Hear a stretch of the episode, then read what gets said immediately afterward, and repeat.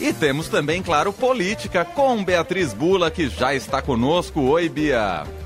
Oi, Leandro. Oi, Emanuel. Uma boa tarde para vocês. Boa tarde, Bia. Você é paulistana, Bia? Eu sou paulistana e parabéns para nossa cidade de São Paulo. Nossa, de quem mora aqui também, né? De quem é daqui, nasceu aqui e de quem vive aqui. Aliás, você saiu daqui por um tempo, você já morou em Brasília, já morou nos Estados Unidos. Sentia muita falta da cidade de São Paulo?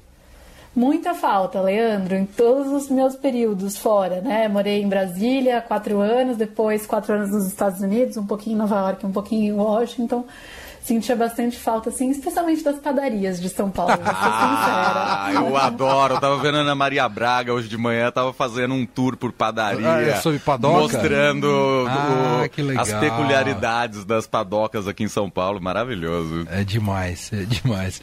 É uma Bom, instituição paulistana, né? Total. Eu acho. O que, que você pede? Pão na, o famoso pão na chapa, Bia? Pão na chapa, às vezes pão na chapa com requeijão na entrada, que ah, tem todas essas. É verdade, é tem na entrada e na saída, né? né? É bom. É. Na entrada é quando vem com aquela casquinha, né? Que fica Isso. a casquinha da chapa. É bom mesmo. É demais, Adoro. Demais, muito bem. Bom, vamos aos assuntos, alguns dos assuntos importantes né, do, do noticiário político do dia dessa quarta-feira. Entre eles, a Polícia Federal abriu inquérito para investigar se houve crime de genocídio e omissão de socorro na assistência dada pelo governo federal aos Yanomami. A investigação foi aberta a pedido do ministro da Justiça e Segurança Pública, Flávio Dino, e vai tramitar em Roraima. Está né? Tá todo mundo escandalizado né, com as fotos e o que vem e com a tragédia relacionada ao povo Yanomami, que tem um lastro antigo e histórico, mas só piorou ao longo do governo Bolsonaro. Você queria falar um pouco sobre isso, né, Bia? Mais uma frente que pode complicar juridicamente o ex-presidente, né, Bia?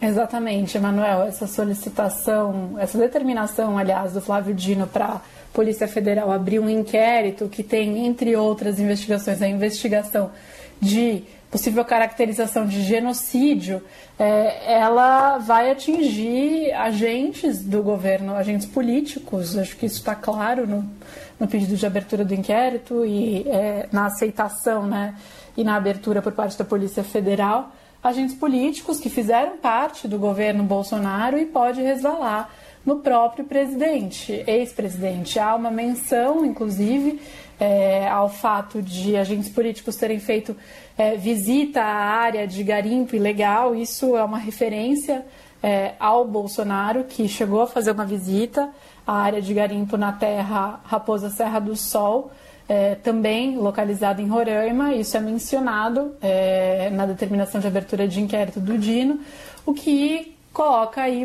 de maneira clara que o próprio ex-presidente, se não integrantes do seu governo que estavam vinculados ao Ministério da Saúde, que estavam em posição é, de chefia aí dessa área que atende a saúde dos indígena, né, é, do povo Yanomami, é, enfim, qual foi a real, o real papel, a real responsabilização que deve ser imputada a esses, esses agentes. Então, de fato, é mais um é mais um embrólio jurídico para o Bolsonaro, que já está, vamos lembrar aí, sendo investigado por possível incitação é, dos atos golpistas que aconteceram no dia 8. É, essa investigação com relação aos ataques aí aos três poderes em Brasília, ela está só começando, ainda tem muita coisa para se desdobrar. É, e agora, mais é, um caso muito grave atingindo o governo Bolsonaro e possivelmente é, o próprio ex-presidente. Isso tudo ele, com isso tudo, ele segue, ele tem seguido nos Estados Unidos, né? É, há uma informação de que ele deve voltar para o Brasil, inclusive para se submeter a uma nova cirurgia. Ele chegou a ser internado lá nos Estados Unidos quando ele chegou lá por conta das complicações de saúde que ele sofre e tem desde que ele levou a facada é, durante a campanha de 2018. É, mas o fato é que até agora ele está lá, ele chegou a dizer inicialmente que ia antecipar a volta, né, que ia voltar depois que saísse do hospital, na primeira passagem pelo hospital, mas é, não o fez. É, e sem contar também, né, Manuel, as investigações em curso na Justiça Eleitoral, porque há ações de investigação judicial eleitoral é, que podem fazer com que ele se torne, por exemplo, inelegível. Então, o efeito seria político, não seria um efeito é, criminal, por exemplo, nem de responsabilização civil. É, mas que, com certeza, vai gerar bastante dor de cabeça para o Bolsonaro, porque essas ações de investigação judicial eleitoral, além desse efeito limite né, de tornar a pessoa inelegível, de caçar, de impedir uma candidatura, mas isso não é mais o caso, né? ele não é mais presidente, não tem mais cargo e já não estamos mais em campanha eleitoral. Mas além desse efeito de poder caçar uma candidatura, essas ações, além de tudo, elas é, podem gerar essa inelegibilidade. Mas antes disso, essas ações elas é, implicam em uma investigação bastante intensa. Eu acho que é, é recente o suficiente para todos nós lembrarmos de como foi o julgamento das AIGES da chapa Dilma Temer, né, que levou Sim. ali dois anos é, enfim, pode ser mais longo, mais curto, mas faz com que uma série de testemunhas sejam ouvidas, de documentos sejam solicitados. E aí, é, para identificar várias questões que foram levantadas com relação à campanha do Bolsonaro, inclusive abuso de poder político e econômico por ele enquanto presidente no cargo no curso da campanha. Então, é, realmente é um cenário de bastante turbulência política, jurídica é, para o Bolsonaro.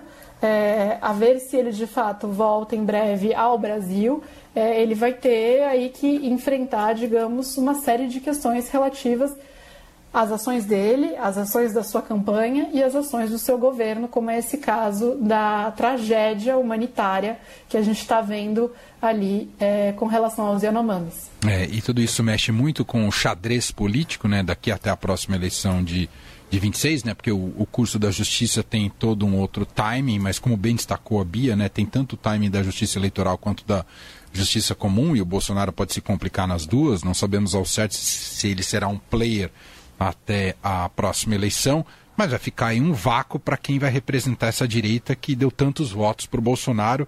Entendo que esse será um dos movimentos que vamos acompanhar ao longo dos próximos anos, mas parece cada, cada vez mais difícil imaginar que o Bolsonaro será um candidato, né, Bia, dada tantas complicações jurídicas pela frente a serem enfrentadas. E dado o silêncio dele, a opção dele pela saída do país e por se manter afastado né, do cenário político, Emanuel, acho que isso também é, não, a gente fala, né, não tem vácuo de poder na política, né? Quando tem um vácuo, outra pessoa ocupa. É, o Bolsonaro ele conseguiu se é, apresentar e se tornar esse líder é, de um movimento de direita que queria crescer no país e que claramente estava ali carente de um candidato para chamar de seu.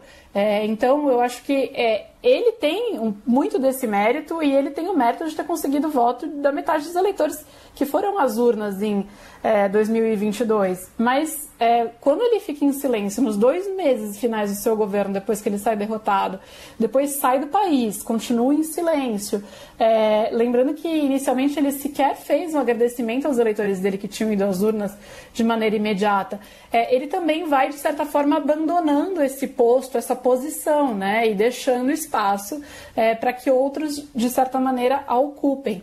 É muito cedo é, para a gente conseguir avaliar isso, é, mas é, e também é, não está claro se o silêncio do Bolsonaro foi estratégico. A minha sensação inicial é que não foi estratégico, que foi é, justamente o, o silêncio de alguém que, enfim, que estava é, com receio de todos os desdobramentos que sabia que poderia vir, né? E que essa decisão de ir para os Estados Unidos também não foi só para não passar a faixa para o Lula, mas foi é, para entender ali o que, que ia acontecer. Agora, eu acho que uma coisa que precisaremos saber é se esse silêncio estava de alguma maneira vinculado ou não também ao que aconteceu no dia 8. Então, o Bolsonaro ele tinha consciência, ele sabia de tudo que estava sendo programado para acontecer no dia 8, ele participou de alguma maneira dessa articulação ou não. Se se sim, é, que será uma coisa muito grave, talvez explique esse silêncio político em nome de algo maior, né, que estava sendo é, planejado. Mas se não, parece só uma grande ausência política e, de novo, não tem vácuo, né, Manuel? Esse uhum. vácuo acaba sendo ocupado é, por alguma outra pessoa. Muito bem, essa é Beatriz Bula, repórter de política, está com a gente todas as segundas, quartas e sextas aqui no Fim de Tarde Dourado. Obrigado mais uma vez, Bia, bom final de feriado para você e até sexta. Até sexta, Beijo. obrigada.